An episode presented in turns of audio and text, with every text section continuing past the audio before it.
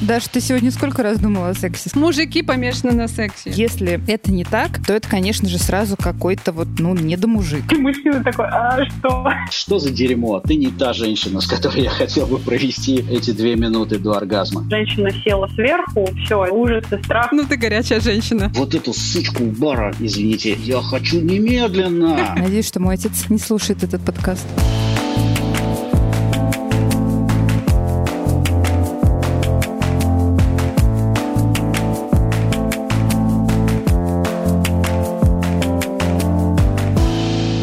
Привет, подруги, привет, друзья! Вы слушаете подкаст «Она сказала, он сказал». Это подкаст, в котором мы пытаемся наладить диалог между мужчинами и женщинами и небинарными людьми, то есть теми, кто не вписывается в привычные бинарные рамки мужского или женского. В этом мире очень быстро меняющихся гендерных ролей, где не все успевают даже просто услышать и понять друг друга. Меня зовут Лола Тагаева. Привет, привет, а меня зовут Даша Жук. Если вам нравится наш проект, э, наш подкаст, подкаста. Ставьте, пожалуйста, нам оценки, звездочки и вообще всяческие лайки на платформах, на которых вы нас слушаете. Пишите ваши комментарии. А еще подписывайтесь на наш инстаграм shesaidhesaid.cast. Ссылку мы оставим в описании этого эпизода.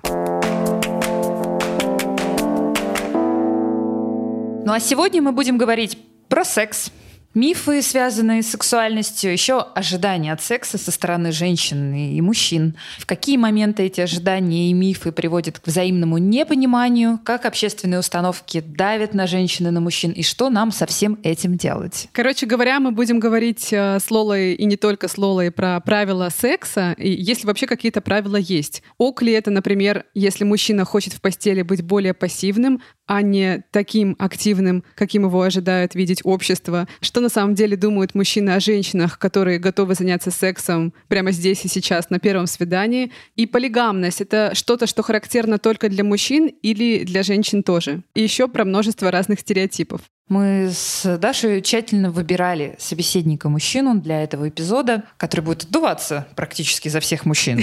И наш выбор пал на ведущего популярного подкаста о сексе «Не туда» Алексея Романова. Алексей и его соведущий Александр Бабицкий очень откровенно обсуждают темы, связанные с сексом, спорят, ругаются и делятся личным опытом. А еще в выпуске вы услышите интервью с экспертами, врачом-психотерапевтом, сексологом и соучредителем Mental Health Center Аминой Назаралиевой. И секс-коучем и секс-просветительницей Леной Рыткиной.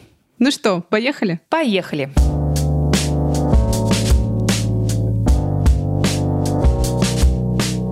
Лёш, как ты сам свой подкаст представляешь? Самый популярный русскоязычный подкаст о сексе с мужской точки зрения.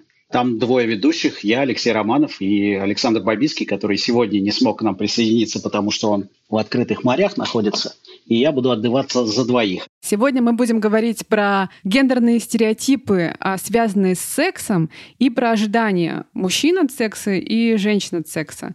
И а, когда мы прислали Лёше вопрос, он сразу сказал, воу-воу, это как-то слишком а, абстрактно, и в голову всем мужчинам мы залезть не сможем, но, по крайней мере, попробуем залезть в голову одному мужчине, и, может быть, ты поделишься какими-то инсайтами от своих друзей. Так или иначе, я думаю, что ты с огромным количеством мужчин общался, много много кто через твой подкаст прошел, и можешь про это говорить более-менее экспертно даже. Ну, давай остановимся на том, что мы так думаем. Посмотрим, что из этого выйдет. И чтобы у нас была какая-то органичная драматургия, предлагаю начать, в принципе, с того, как мужчины воспринимают незнакомых женщин, и правда ли, что у многих мужчин, я, может быть, сейчас э, прозвучу как-то э, наивно и, и глупо, но э, я слышала это даже от своих знакомых мужчин, признаюсь, что у многих мужчин при виде на незнакомую, очень сексуальную женщину где-нибудь там на улице, в метро, автоматически возникают мысли о сексе. И они как бы, знаешь, вот как облачко просто пролетают, может быть, это 3 секунды, может быть, он через э,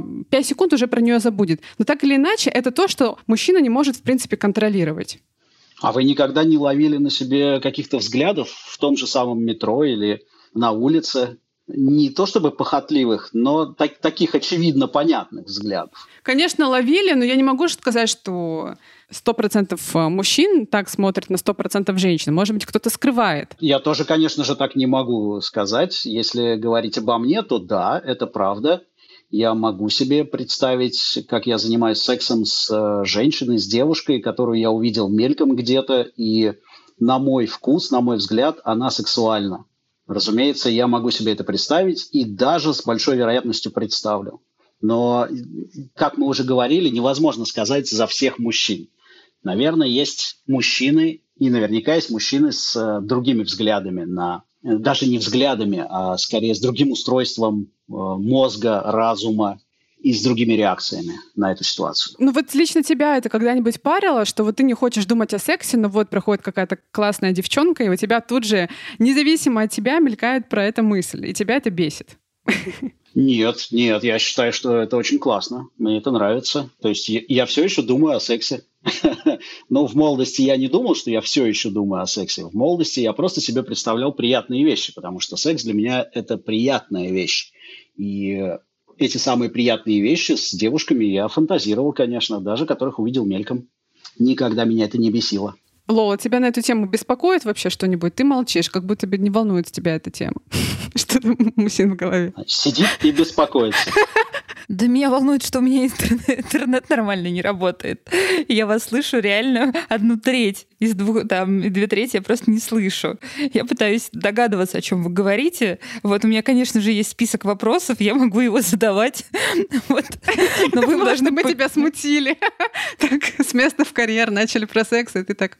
Ой. Да, да, да. Я, я просто, чтобы вы понимали, что я тут не, не, не сижу в смущении и молчании. Я просто судорожно пытаюсь понять, о чем вы говорите. Да, да. Алексей, уж извините, сегодня вы отдуваетесь, я, конечно, должна задать вам вопрос про то, что правда ли якобы, как пишут в женских журналах, в голову мужчины э, мысль о сексе приходит 30 раз за день. Они там даже как-то посчитали. Интересно, как, кстати. В МРТ его засунули?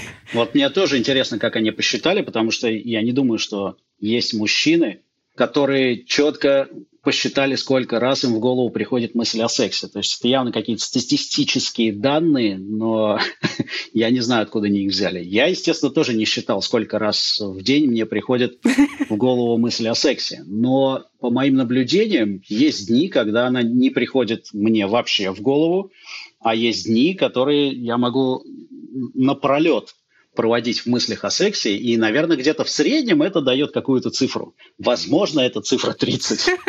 Я не уверен. Число 30. Даш, ты сегодня сколько раз думала о сексе, скажи честно? Сколько раз я думала о сексе? Ты знаешь, когда у меня очень много работы, мне кажется, у меня не, нет шанса подумать о сексе, а сегодня ее было очень много. Когда больше свободного времени, я чаще про секс думаю. У меня как-то это так работает. А вы, Алексей? Я могу сказать, что я сегодня три раза думал глобально и значительно больше по мелочи.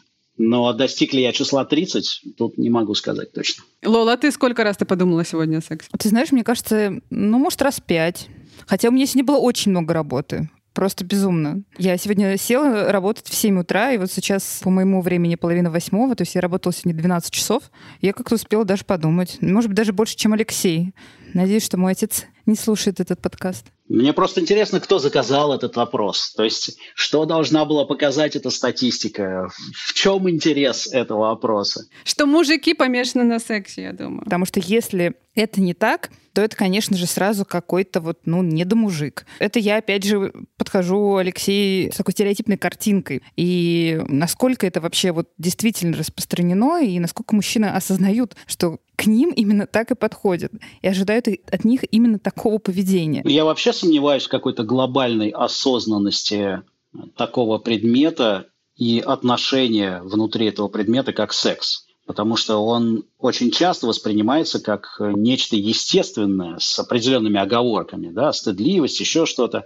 Но, тем не менее, редко кто задумывается, а хорош ли у меня секс? А почему он именно такой? А что сделать, чтобы он стал лучше, хуже или каким-то, в принципе, другим? Поэтому об осознанности я вообще не стану говорить. Но у меня есть ощущение, что осознанность в сексе – это проблема у многих мужчин. И в том числе и у меня была эта ну, проблема, я не знаю, назвать это проблемой можно, но назовем это этапом. Этап неосознанности в этом сексе, он определенно существует. До какого-то возраста. А потом либо осознанность наступает, либо она так никогда и не наступит. Когда ты говоришь про то, что ты в какой-то момент начал себя осознавать в сексе, что именно ты имеешь в виду? Что не все вещи, которые я несу в своем сексе, они изначально заложены и непреложны в этом виде. То есть я могу выбирать, хочу я заниматься сексом, не хочу я заниматься сексом, как я хочу заниматься сексом и что я хочу от секса. А у тебя есть очень большой спектр всего, и ты можешь выбирать, пробовать разные вещи и делать это вполне осознанно. Ты можешь говорить «нет», например. Очень, с одной стороны, вроде бы просто, а с другой стороны, действительно есть мужчины, которые не умеют говорить «нет», потому что от этого, на их взгляд, страдает их самцовое мужское резюме. Реноме, простите. Это, кстати, супер важная тема. И мы вот как раз поговорили про это, в частности, с сексологом Аминой Назаралиевой. Так что я предлагаю ее послушать сейчас.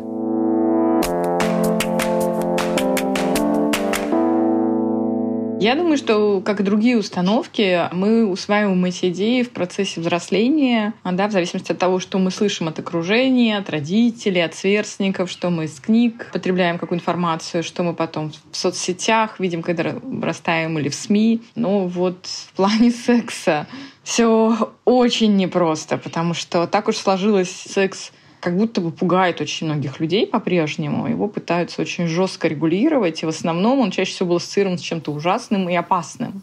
А чем секс так страшен и опасен? Я так себе объясняю, чем он опасен и страшен. Да? У нас большую часть нашей истории не было контрацепции. И нужно было как-то справляться с, с тем, что у тебя постоянно появляются дети, ты постоянно беременеешь, и все это вносит какую-то дезорганизацию в твою жизнь. Многие твои дети умирают после родов э, вскоре или не достигнув э, хотя бы пубертата. Или ты сама умираешь в родах. То есть действительно секс это был серьезной такой проблемой, скажем так, большую часть нашей истории. С одной стороны, стороны. С другой стороны, с сексом были ассоциированы в том числе и инфекции какие-то, передающиеся половым путем. Тут тоже были основания бояться секса. Основания секса бояться абсолютно точно были. Плюс, если добавить туда вот эти какие-то странные иерархические отношения внутри стаи, скажем так, когда женщины были достаточно долго собственностью мужчин, да, и, соответственно, секс был такой формой реализации своего права на твою собственность да, или инструментом для мести да, в случае войн, то становится понятным, да, что вокруг секса очень много было завязанным. И обычно мужчинам легче, скажем так, переживать хороший сексуальный опыт, да, в отличие от женщин, потому что мужчина крупнее, мужчина сильнее, мужчине легче взять и изнасиловать кого-то, чем наоборот. Да, обычно изнасилованный, вернее, изнасилованная чаще женщина, да, чаще тот, кто меньше и слабее, у кого меньше власти. Поэтому чаще для женщин секс, ну, секс мог быть негативным опытом ну, непосредственно в процессе. Да, для женщины серьезные последствия ее потом ожидали, если она беременела не запланировано. То есть, правда, секс действительно очень много создавал проблем, большую часть истории человечества. Да? Не, не только приносил удовольствие или приносил удовольствие абсолютно не всем, ограниченному числу людей.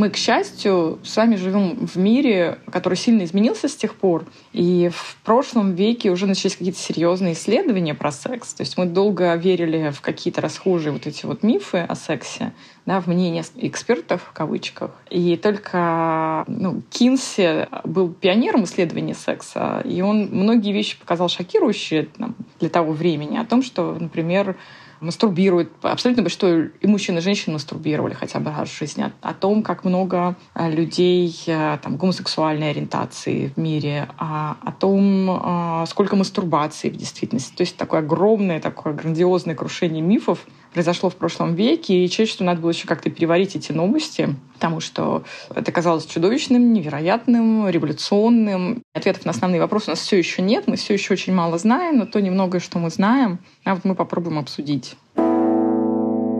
До сих пор даже вот в окружении моих э, друзей, моих подруг, э, я замечаю, что, например, когда знакомятся с, там, с, с новыми мужчинами или с, с новыми женщинами, женщины предпочитают утаить количество половых партнеров, как-то занизить или подчеркнуть, что, в общем-то, именно сейчас секс-то на, наконец настоящий и классный, а до этого все это было, в общем, не то и даже не надо вспоминать. А для мужчины нет. Ну, то есть, чем больше было партнеров, тем круче. И это до сих пор происходит. И, и происходит, в общем-то, на уровне людей, ну, вот такого нормального среднего уровня.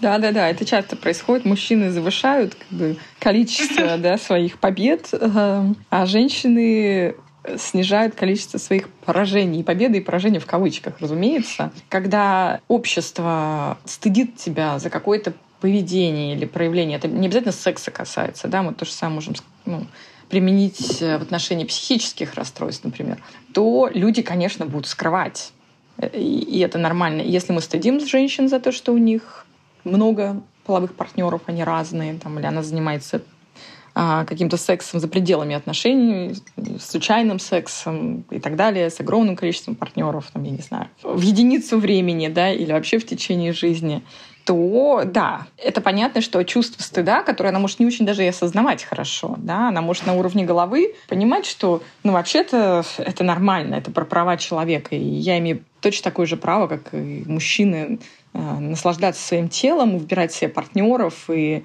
дарить себе удовольствие, когда я этого захочу и с кем я этого захочу. Но на уровне тела, скажем так, у нее все равно будут вот эти эмоции и стыд он такой, знаете, он очень тяжело, его и поймать у себя внутри тяжело. Он такой, его трудно описать. Он может быть такой очень тонкий, да, не супер токсичный, да, как когда тебя окунают в огромную мерзкую жижу, да, а какой-то очень тонкий слой, который трудно уловить самой иногда. У меня возникает ощущение, что вот на секс с женщиной вообще и доступ к ее телу существует некая гендерная наценка. Но что, чтобы добиться секса с женщиной, должно быть немножко тяжелее, чем, например, добиться секса с мужчиной. То есть, грубо говоря, если ты подходишь к женщине, с которой только познакомился, и говоришь, ну, давай уже переспим, то она, скорее всего, скажет нет нет, э, если вы только что познакомились, а мужчина, скорее всего, скажет да. Ну, ну да, получается, что секс как будто бы ресурс, да? Вот в, в этой парадигме секс э, все еще ресурс. И, кстати, отсюда же вытекает и, и другой миф о том, что мужчина всегда должен хотеть секса, и настоящий мужчина никогда не пройдет мимо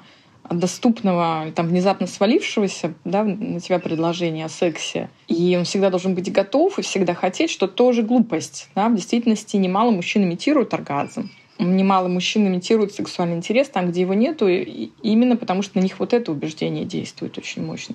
Очень часто ко мне приходят мужчины с тем, что ну вот вроде там партнерша инициирует сексуальную активность, а не хочется, но я должен и обязан, и я как-то себя заставляю, вымучиваю из себя секс, и каким-то образом там достигается вот эта вот вымученная эрекция, а потом он э, не может достичь эякуляции да, и оргазма. Или даже эякуляции вымучивается, но оргазм переживается как что-то такое странное, и потом какие-то сожаления, и зачем это нужно было, и потом хочется все меньше и меньше. Вот, и они часто не понимают, что ну, то, что происходило, это просто слишком похоже, много занимаешься сексом, которого ты не хочешь, и ты им занимаешься, потому что ты, ты думаешь, что ты должен им заниматься. Вот это сейчас очень интересно про мужчин. Давайте поговорим про это. Для меня это какое-то сейчас откровение было. То есть ваш опыт э, как сексолога показывает, что очень мужч... многие мужчины, ну или какое-то количество мужчин идут в этот нежелаемый секс, потому что общественное мнение говорит, что мужчина должен, иметь много сексуальных партнерш, должен иметь много секса? Ну как, общественное мнение э, ну, говорит это мужчине, а потом внутри мужчины его собственный как бы голос ему это говорит. Да? Он сам начинает в это верить, он сам начинает это чувствовать, и он даже может не очень осознавать, что у него есть такая система убеждений, а вот как бы на автомате он, ну поскольку все происходит обычно, ну это очень быстро происходит, тяжело это отловить, и если у тебя еще нет вот это вот убеждения, что да, ты имеешь право остановиться, ты имеешь право отказать в сексе, ты не обязан всегда хотеть. Ты не обязан всегда отвечать на инициацию, да, там, со стороны твоей партнерши, даже если это любимая женщина. И качество секса не измеряется количеством эякуляций, оргазмов у тебя или у твоей партнерши. То есть вот, не нужно ничего делать насильно в этом смысле. Вот эти убеждения, установки, да, страх как-то ранить партнера или партнершу, да, как-то оскорбить достоинство человека или не удовлетворить какой-то, да, какие-то могут быть представления о том, что да, если там твой партнер не удовлетворен, то вот он побежит сразу тебе изменять, например. Такие могут быть страхи. Или что все, ваши отношения, значит, ваши отношения плохие, значит, что-то не так с вашей любовью, что-то серьезно не так с вашим браком, если вы не хотите друг друга 24 на 7. Самые разные могут быть идеи. И потом, да, конечно, если ты получаешь удовольствие всю дорогу, у тебя в конце такой фейерверк в виде оргазма, то все классно. Но если у тебя в конце ну, небольшой фейерверк, да, такой в виде какого-то странного смазанного оргазма, да, и потом какое-то чувство вины или стыда за то, что ты обманул. Да? Потому что тебя спрашивают, ну как это было? И ты должен сказать вроде как, ну все отлично, все классно. А ты сам думаешь, ну как-то на троечку на самом деле было. А вот я вспоминаю, как было в начале или там с какой-то другой партнершей. Вот это был огонь. Или, если честно, вот я вчера мастурбировала на порно, это было гораздо лучше, мне это гораздо интереснее, чем вот с тобой вот это вот все тут устраивать. Вот. И это тоже может вызывать самые разные чувства, от тревоги до стыда и вины. Ну, есть еще такой стереотип, а может быть не стереотип, может быть он действительно на чем-то основан, на каком-то предвкушении, я не знаю, что чем дольше мужчина бегает за женщиной, тем, соответственно, лучше потом секс в том смысле, что даже если технически то же самое, но от ощущения этого предвкушения он воспринимается гораздо круче и ценится тоже больше. Ну, это про вознаграждение, да, про дофамин, про охоту, про все эти штуки, да, что обычно, конечно, когда мы внезапно получаем вознаграждение, которого мы не, не очень-то и ждали, шанс которого был такой условно 50 на 50, то мы радуемся больше. Есть такое народное мнение, что секс очень влияет на здоровье и женщин, и мужчин. Мол, если у тебя плохое настроение, проблемы с кожей или еще что-то, то, возможно, дело в том, что у тебя нет секса, и тебе надо наладить сексуальную жизнь нормальную, и все тогда будет классно. Это так?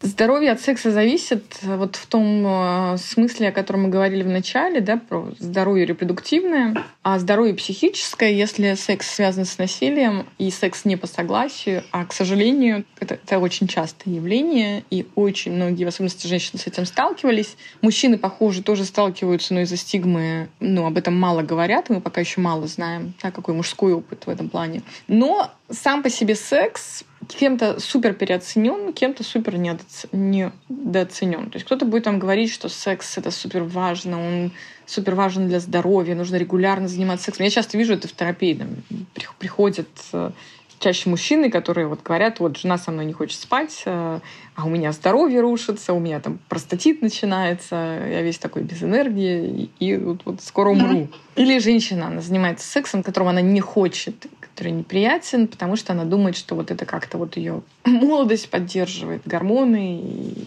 и вообще миома у нее там вырастет, если она сексом не будет заниматься, и гинеколог какой-то когда-то сказал, или она где-то прочитала об этом. Mm-hmm. В общем, на этот счет а, ну, не нужно заблуждаться. Секс — это ну, не витальная потребность. Это не дыхание, это не сон, это не прием пищи. И никто от отсутствия секса еще не умер за всю историю наблюдений. И я думаю, никогда не умрет.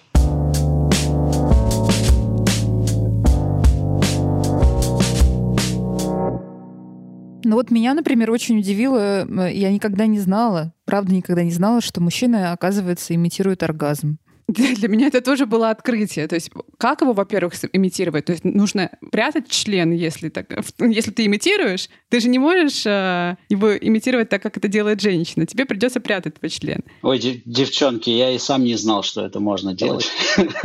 Но мне об этом рассказал Саша, мой соведущий в подкасте «Не туда», что он действительно имитировал оргазм неоднократно, потому что ему, в принципе, сложнее достичь оргазма. Для меня это не такой большой вопрос. Я могу достичь оргазма без особых проблем, даже если все остальное меня не устраивает, чисто с помощью себя. А у него есть такая фишка, что он может очень долго заниматься сексом без оргазма, и вообще ему оргазм не нужен в итоге. Да ладно. А я думала, что только женщинам он может быть не нужен. Но суть в том, что он действительно имитировал оргазм по каким-то причинам. Например, по той причине, что он хотел показать девушке, что она ему нравится и сексуально его возбуждает в то время, когда он, может быть, был не уверен в том, что э, это не, не причинит ей каких-то моральных страданий. А потом он просто отказался от этого и, и перестал имитировать оргазм. Проще стало объяснить, что, родная, я не обязательно кончаю.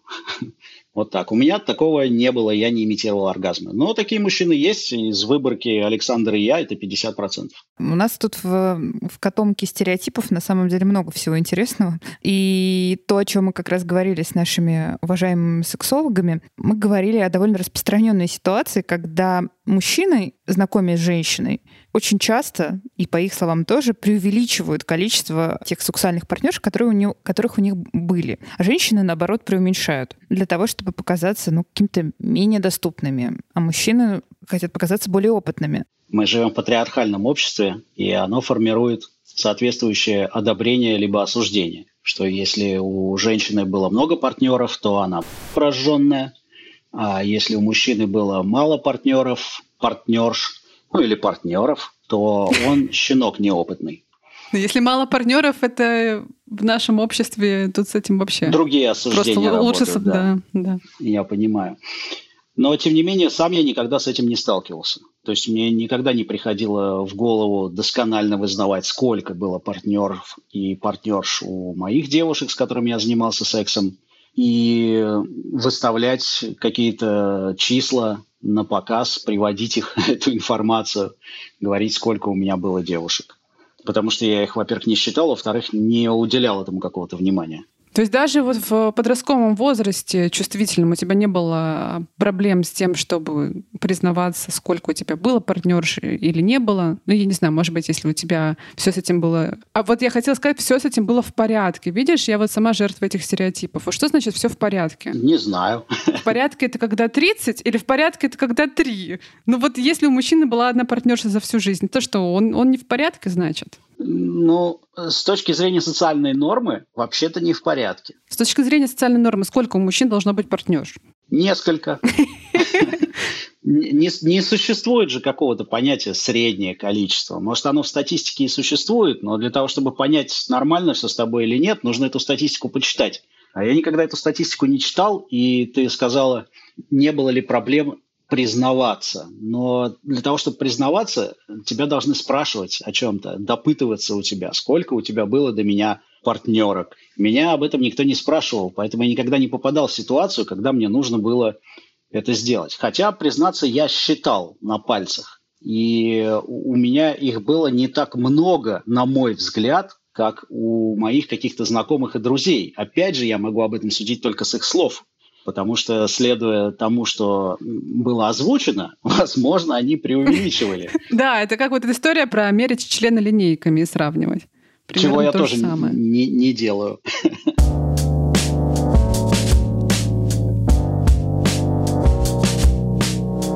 Вот у меня, друзья, к вам вопрос. Э, я, я сейчас себя поймала на том, слушая Алексея, что совсем недавно для меня это казалось, ну, нормальный вопрос. А сейчас, если бы мой как новый партнер спросил у меня, а сколько у тебя было мужчин, для меня это было бы таким красным флагом, что что-то с ним наверное, не так, что он пытается меня на чем-то поймать, меня какому-то чек-листу по своему чек-листу как-то проверить. И потом, может быть, даже этим как-то манипулировать и говорить мне о том, упрекать меня в этом. Ну вот, если вас сейчас ваши партнеры спросят, а сколько у тебя было до меня, мужчина или женщина, для вас это ну, как нормальный вопрос? Ну для меня это вообще ок, потому что я могу своего партнера, он меня спрашивать о чем угодно, и поскольку мы друг друга доверяем и, как мне кажется, знаем а, уже хорошо, как люди, то у меня такое не смущает. Ну то есть, ну я я бы это расценила как э, его простое любопытство. Ну просто вот ему интересно сколько у меня было партнеров. Но я понимаю, о чем ты говоришь. То есть, если ты начинаешь отношения с человеком, ты его еще не очень хорошо знаешь, не понимаешь его систему ценностей, его а, взгляд а, на женщину отношения, то это можно расценить как какую-то какую-то очень странную историю про то, что он действительно тебя хочет определить в какую-то категорию. Он никакого эмоционального взрыва у меня точно не вызовет. Я просто посчитаю и скажу, потому что если человек спрашивает, то, наверное, для него эта информация имеет какую-то ценность, и ему хочется об этом знать, ну окей, он получит эту информацию и будет что-то с ней делать, не знаю что. Возможно, это как-то изменит наши отношения, а может быть и нет. Но я не верю в то, что это изменит наши отношения, потому что обычно для отношений все-таки это странно прозвучит, но я выбираю. Я же все равно выбираю людей для отношений. Я выбираю таких э, девушек, которых вряд ли сломает количество моих партнеров предыдущих. Я тогда сразу задам вопрос. Вот если новая партнерша, твоя, Алексей, говорит, а у меня было до тебя 341, тебе это как? Хорошее число. Почти как количество дней в году. Окей, ну, я же с ней сейчас лежу в постели не потому, что я предполагаю, что у нее было 5 партнеров, а оказалось 341. Я же по другой причине с ней нахожусь в постели. Ну, и даже тот факт, что она мне зачем-то это сообщила, тоже меня особо не спровоцирует ни на что. Ну, сообщила и сообщила. Может быть, она тоже имеет причины и основания мне это сообщить, это ее порадовало, может быть, как-то доставило удовольствие. Окей, если она от этого возбудилась, так вообще хорошо. Вот серьезно, ты сейчас не шутишь? Нет, не шучу. То есть, если тебе женщина говорит, у меня было 341 партнер, и это только за этот год, ты такой, окей. Ну, ты горячая женщина. Ты так ловко добавила сейчас это условие только за этот год. Но это очень гипотетическая ситуация, ты же понимаешь, да? Что маловероятно, что девушка с такой сексуальной активностью или с такой ментальностью окажется в моей постели. Я это понимаю прекрасно. Но даже если девушка мне это скажет в постели, я, наверное, удивлюсь. Это максимум. Я скажу, нифига, когда ты успела. А они все по одному были или все-таки это были какие-то варианты по два, по трое там одновременно? Потому что меня чисто математика займет во всей этой задаче. Но, э, скажем так, какого-то эмоционального стресса от этого я не испытаю. Угу. Скорее всего, я не был в такой ситуации, но мне кажется, что не испытаю. Есть еще один такой распространенный стереотип, э, что не стоит ради сохранения интереса и ради такой вот, ну, как-то интересно Амина сформулировала про вознаграждение, да, про отложенное удовольствие, что не стоит вообще спать на первом свидании, что если женщина спит с мужчиной на первом свидании, то мужчина зачастую воспринимают это как ну, что-то такую легкую победу, и интерес довольно быстро пропадает. Насколько вот общаясь со своей аудиторией, говоря о сексе, ты можешь подтвердить или опровергнуть, о боже мой, эти слова? Я могу опровергнуть, потому что прекрасные отношения с девушками начинались и у меня, и у Александра, которого я лучше всего знаю в сексуальном плане, именно с секса на первом свидании. Это первое. Второе, меня, конечно, отвращает такая формулировка, что интерес быстро угаснет. А как он угаснет, если это будет секс на третьем свидании? Не так быстро. Насколько он дольше продержится? На неделю, две, три, на месяц, два, на год, может быть? Но это же бред пытаться выстроить вот эту линейку временную. Я хочу, чтобы мои отношения с этим мужиком продлились год. Для этого мне нужно заняться с ним сексом раз, четыре, шесть, на четвертом свидании. Это же, в, в принципе, звучит как бредятина полнейшая, да? Ну, слушай, ну, интересно, значит, у тебя вообще нет никаких... И у твоих друзей ты тоже говоришь, что нет никаких заскоков и проблем, связанных с этой темой, да, что там, если женщина с тобой переспала на первом свидании, это не значит, что она многоточие, запятая, запятая, запятая. У большинства моих друзей нет, э, у тех, о которых я могу судить что касается других э, людей, в которых я не уверен и ничего о них не знаю, то они могли мне просто об этом не говорить, или я не слышал их суждений. Но надо сказать, что если я услышу от человека такие суждения, то он вряд ли станет моим другом. Потому что я, в принципе, не понимаю, что такое это девушка, которая хочет секса или захотела секса в тот момент, когда у вас было первое свидание, или как определить это вот слово я этого не понимаю, я не могу это определить. Поэтому для меня оно очень абстрактное. Человек, который начинает осуждать на этом основании и вешать ярлыки на этом основании, я с ним не буду дружить просто потому, что у нас разные взгляды на мир, на вещи, на женщин и на себя самих.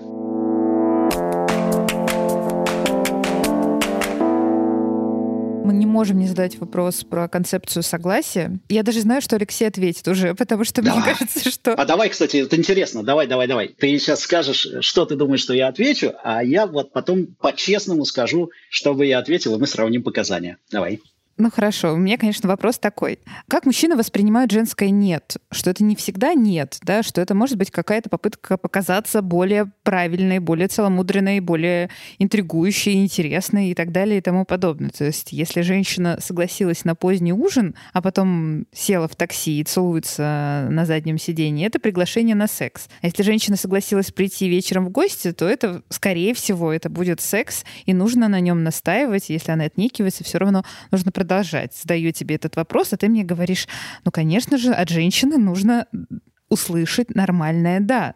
Конечно же, нужно, чтобы женщина сказала тебе э, на твой вопрос, э, хочешь ли ты заняться со мной любовью, да. Да, прогрессивный Алексей Романов сейчас падет в твоих глазах и скажет, что не все так однозначно но не потому, и это на мой взгляд. О боже, о боже, так. Сложно отрицать, что действительно есть девушки, которые говорят «нет», подразумевая «да». И это очень, на мой взгляд, это очень нездоровое явление.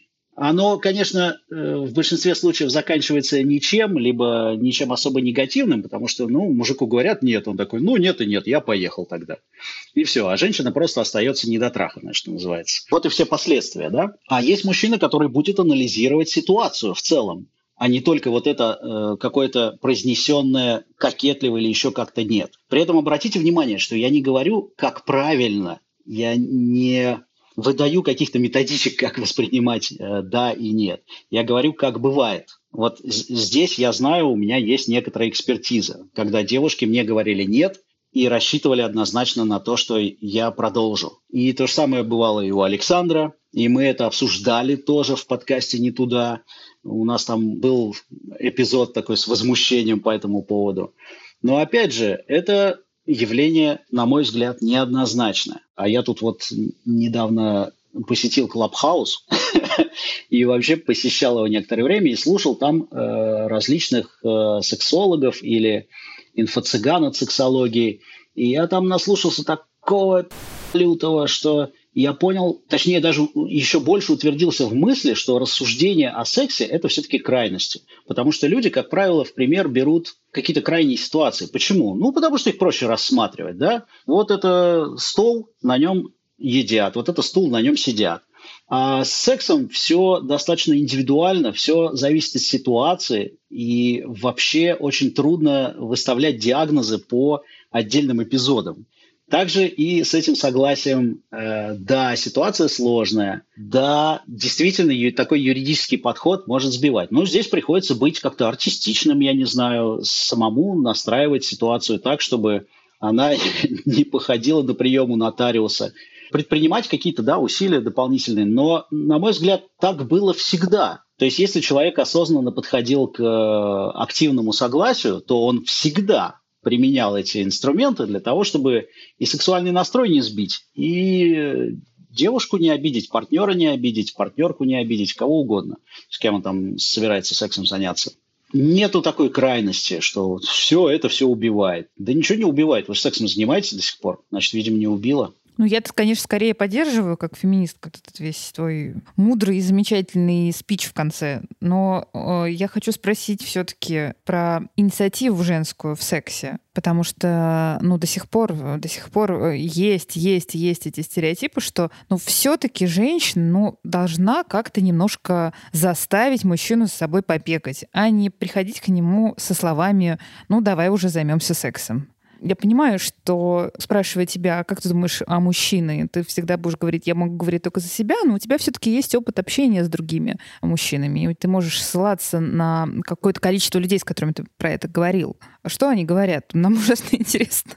Все люди разные, и с какими-то девушками тебе хочется подольше провести время перед тем, как вы пойдете в постель. А каких-то девушек ты хочешь сразу. И ты прям грезишь о том, чтобы оказаться с ней в постели. И в одном мужчине также могут умещаться два этих варианта. То есть вот эту сучку у бара, извините, я хочу немедленно. И будет очень здорово, если она подойдет ко мне и скажет, поехали. И, конечно, я с ней поеду. Да? А с какой-то девушкой ты будешь очень долго сидеть, тереть, э, нюхать ее, смотреть на нее. И то, и другое – это не оскорбление одной или другой девушки. И то, и другое – это мое личное предпочтение мой личный выбор. Поэтому опять не получилось у меня однозначно сказать. Но, к сожалению или к счастью, так и есть на самом деле. Ты еще до этого заговорил про очень важную тему а, комплексов в сексе. Вот многие женщины, даже с прекрасной, конвенционально идеальной фигурой, стесняются раздеваться, переживают из-за разных мелочей, потому что к женскому телу, в принципе, очень много требований в нашем обществе. А если ты там не побрила ноги и не надела красивые трусы, то лучше вообще тогда в постель не ложиться. Вот скажи мне, наконец, я хочу знать правду. Мужчины замечают небритые ноги и некрасивые трусы? Опять опять вопрос о красоте. Ну уж совсем, если в юмор удариться, то красота трусов для каждого тоже индивидуальна. Да? Мне вот, например, нравится, когда девушка ходит в моих семейных трусах. Я сам их не ношу, но на ней мне очень нравится их видеть. С другой стороны, мне нравятся стринги, танго, ну вообще все, все варианты. То есть они меня сексуально возбуждают. Что касается небритых ног, ну, конечно, я и многие мои знакомые замечают эти нюансы. Но, вот это мое любимое но, дальше включается вопрос отношения к этому. То есть, да, мы можем заметить трусы, которые нам не нравятся, мы можем заметить, что ноги не побриты. А дальше идет отношение. Если мне не нравятся эти трусы, я могу их э, снять и выкинуть по-быстрому. Если мне не нравятся трусы, то я могу потерять всякий сексуальный интерес. Если мне не нравятся трусы, что я еще могу сделать? Что-то еще могу сделать. Если ноги не побриты, я могу сказать, ну, не побритые, не побритые, я же не членом буду об них тереться чувствительной головкой, да? А с другой стороны, кто-то может сказать, э, блин, что за дерьмо, иди брей ноги. Третий может сказать, что за дерьмо, ты не та женщина, с которой я хотел бы провести эти две минуты до оргазма. И так далее. Здесь тоже все вариативно. И это прекрасно. Скорее всего, да.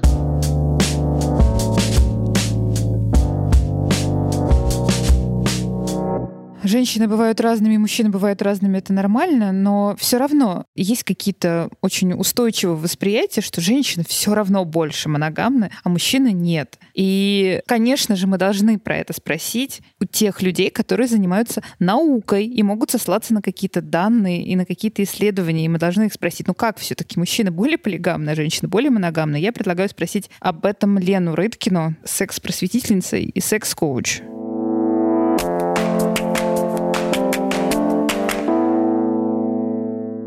Любимая тема про женские ожидания. Если у мужчины с утра стоит член, значит, надо ему делать минет нападать на него. Ну или вообще вот эта идея про то, что если а, у мужчины стоит член или там у женщины, женщина намокла, что это однозначно означает, что надо заняться сексом. Ничего подобного. Пожалуйста, почитайте про нонконкордантность, сексуального возбуждения.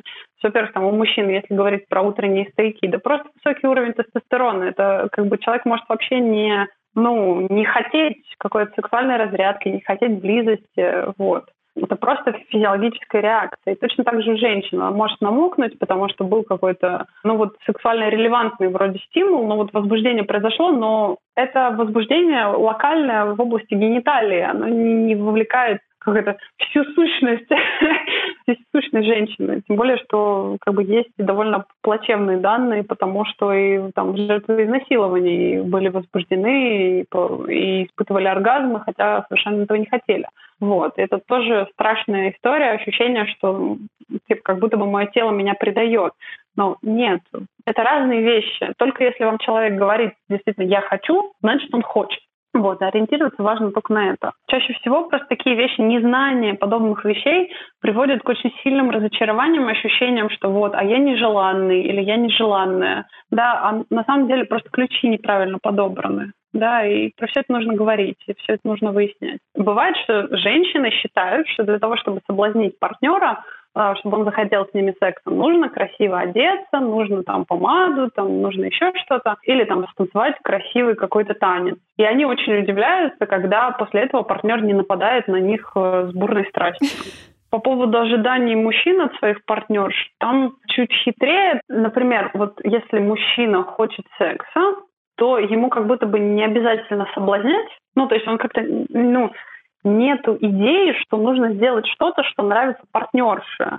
Что, может быть, достаточно просто там вставлять, ну, как бы своим членом тереться, да, или как-то вот, в общем-то, как-нибудь схватить. То есть, ну, как будто бы нету в картинке мира представления о том, что нужно а, ну, как, как на переговорах, да, хочешь что-то добиться от другого человека, но сделай это для него привлекательно.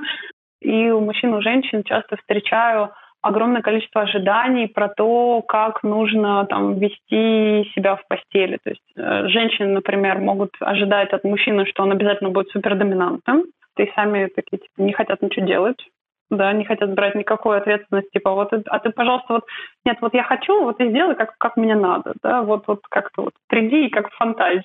И мужчина такой, а что? в растерянности. Или там, например, мужчина ожидает от женщины, что она не будет слишком агрессивной. Тоже такая довольно стрёмная история. Вот. И, например, там женщина села сверху, все, это как будто бы э, ужас и страх, все, потеря. Ну, ладно, про женщину сверху в Москве, в Москве, в Москве я как-то, ну, у своих, у меня просто ну, клиенты уже такие довольно продвинутые на самом деле, а вот. У них я это реже встречаю. Вот э, там в Брянске я встречала одну из таких вот э, своих знакомых э, штуку. Причем мужчина сам не понимает. Он, он очень хороший, добрый, классный. Вот. Но как бы женщина садится на него, он понимает, что у него пропадает все возбуждение. Он не понимает, в чем дело. Начинает выясняться, что там, да, у него есть вот стереотипы, есть страх, вот. И э, вот про это очень важно, очень важно помнить. Из-за того, что я много вижу вот эту другую сторону, да, то есть как это у мужчин устроено, у меня мой феминистский такой э, праведный гнев, он поутихает. Потому что у тебя есть другая сторона. Секрет всегда в том, чтобы каждый из партнеров на самом деле замечал, что хорошо для него, для нее, был готов, была готова выслушивать другую сторону, искать варианты, которые подходят обоим. Потому что, конечно, типа, если э, в отношениях есть кто-то один, который не готов меняться, не готов учиться, то ну, ну нахрен такого человека, честно. А если есть общая цель, если хочется сохранять отношения, то люди делают потрясающие вещи.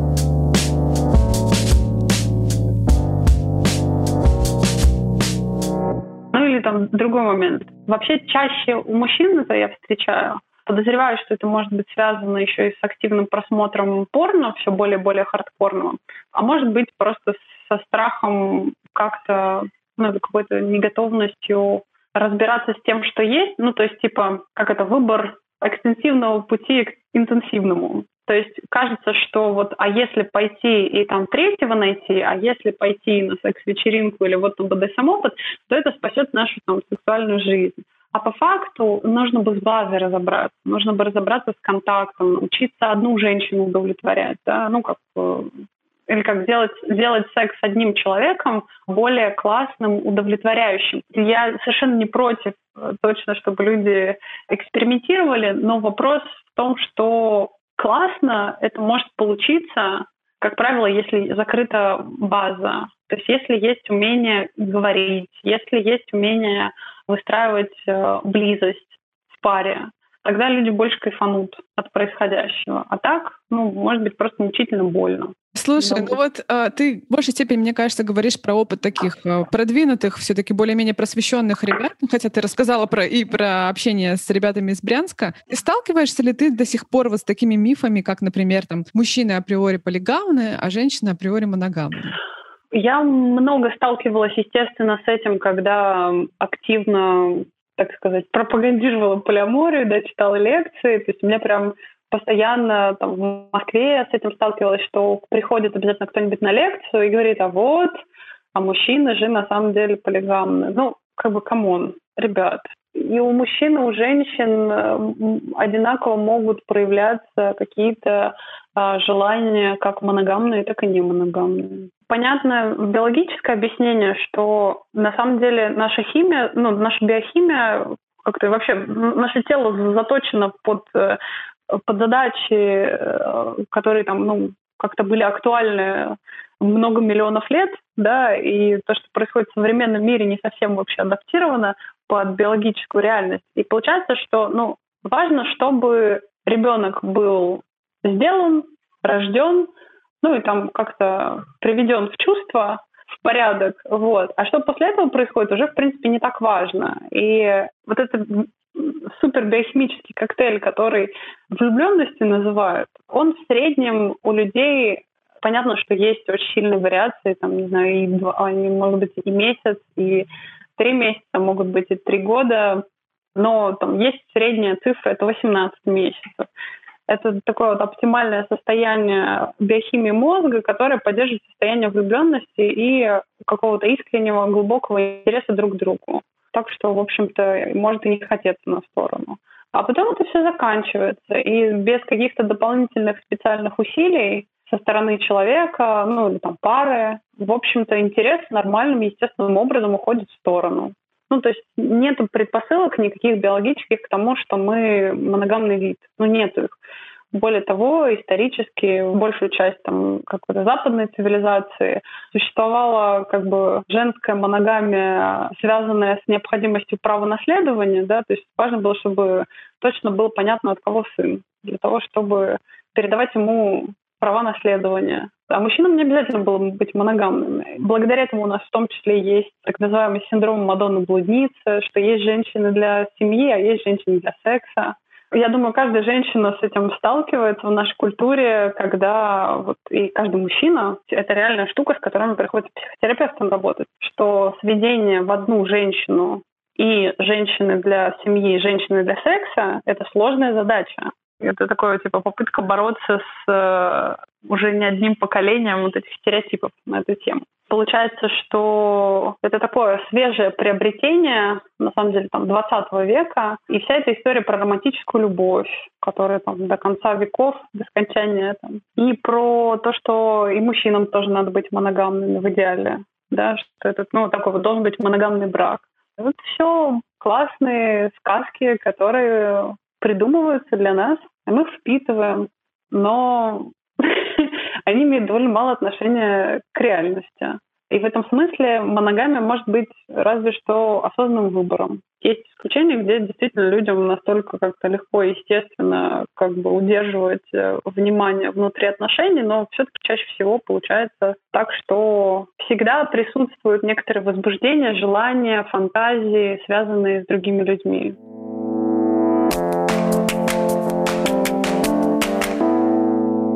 Вот мне показалось, что у Лены такой достаточно прямой дискурс, э, который соответствует общему контексту секс-позитивизма и сексологии. Она говорит о том, что это полный бред, ну я прям не цитирую, но тем не менее, о том, что э, женщины более моногамны, а мужчины более полигамны. Как человек, который старается трезво относиться к этим вещам, действительно в эволюционных механизмах насколько я это воспринимаю, насколько я это вижу, прослеживается достаточно нередко. Такая тенденция к тому, что э, женские особи, они э, не то чтобы моногамны, то есть они сохраняют верность какому-то мужику, а у них просто тупо времени меньше на то, чтобы э, изменять. Ну, давайте людей рассматривать на самом деле, да.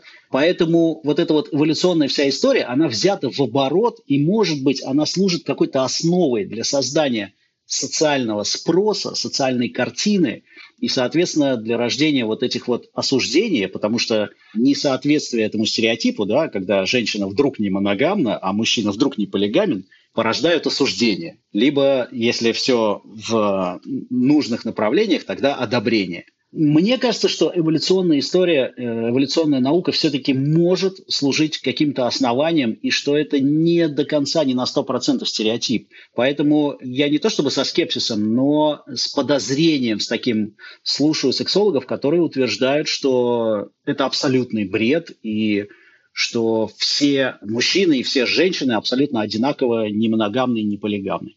Но, возможно, я ошибаюсь. Это в чистом виде мое наблюдение. При этом я не делаю из этого выводов, как мы могли понять уже.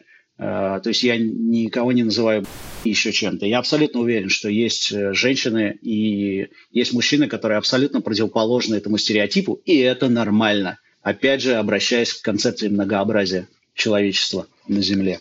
Я помню, я читала какой-то research про то, что не только времени меньше у женщины, и поэтому эволюционно так вышло, что женщина должна заботиться о младенце, и у нее нет времени. А еще и потому, что мужчина сам не хочет и не захочет воспитывать чужого младенца. Поэтому женщина не будет, не будет ходить на сторону, изменять себе, а потому что ей само это невыгодно, ее не примет ее партнер как бы с другим еще каким-то младенцем. Да, там много интересных вещей, которые, опять же, сторонники каких-то скрепных э, теорий очень любят использовать. И меня вообще всегда удивляет, когда они начинают там сравнивать людей с какими-то гусями, лягушками, там, с конями, которые... Кто там? Лебеди у нас там, да? Типа они сохраняют верность да. Там, да, на протяжении да. всей жизни. А то, что они иногда в гомосексуальных парах живут, это, конечно, остается все за кадром.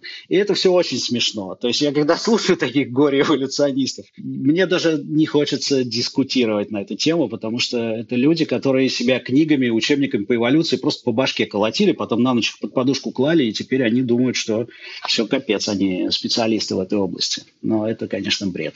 Да, Лёш, спасибо тебе большое. У нас уже совсем мало времени, меньше минутки, поэтому мы с тобой прощаемся и говорим тебе большое спасибо.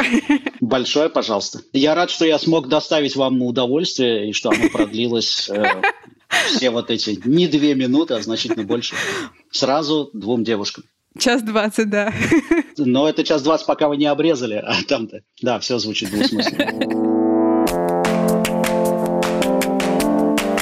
Спасибо, что дослушали этот выпуск до конца. Надеюсь, вам было интересно. Но мы будем рады вашим отзывам по поводу этого эпизода. Можете писать нам в директ в Инстаграме, на почту или прямо в комментариях на платформах, на которых вы нас, надеюсь, слушаете. И скоро услышимся снова. Пока-пока. Пока. -пока. Пока.